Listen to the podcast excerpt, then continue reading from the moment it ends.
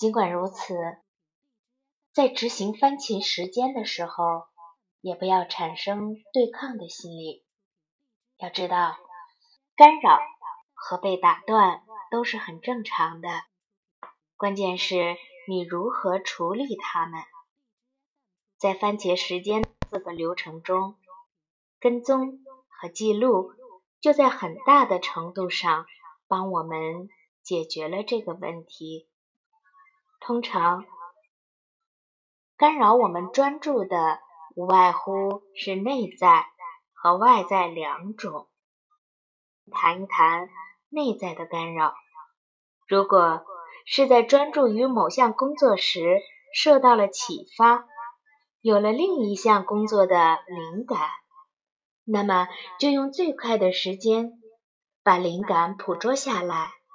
等到结束本次番茄计时之后，为它规划新的番茄时间。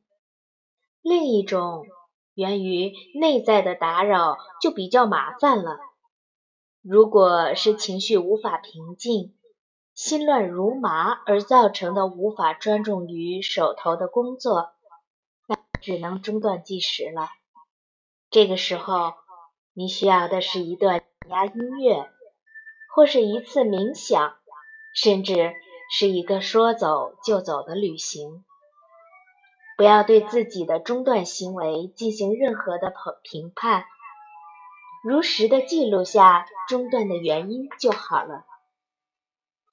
对于外界的干扰是不可避免的。对于无关紧要的那些人和事，要学会拒绝，或直接告诉身边的人。你在使用番茄时间。我有一个很文艺的朋友，他有一个精致的计时沙漏。当他把沙漏摆在显眼的位置时，我们便知道不要在此刻打扰他，因为他已经开启了番茄时间。但是如果干扰的是重要的人和事，那可就要另当别论了。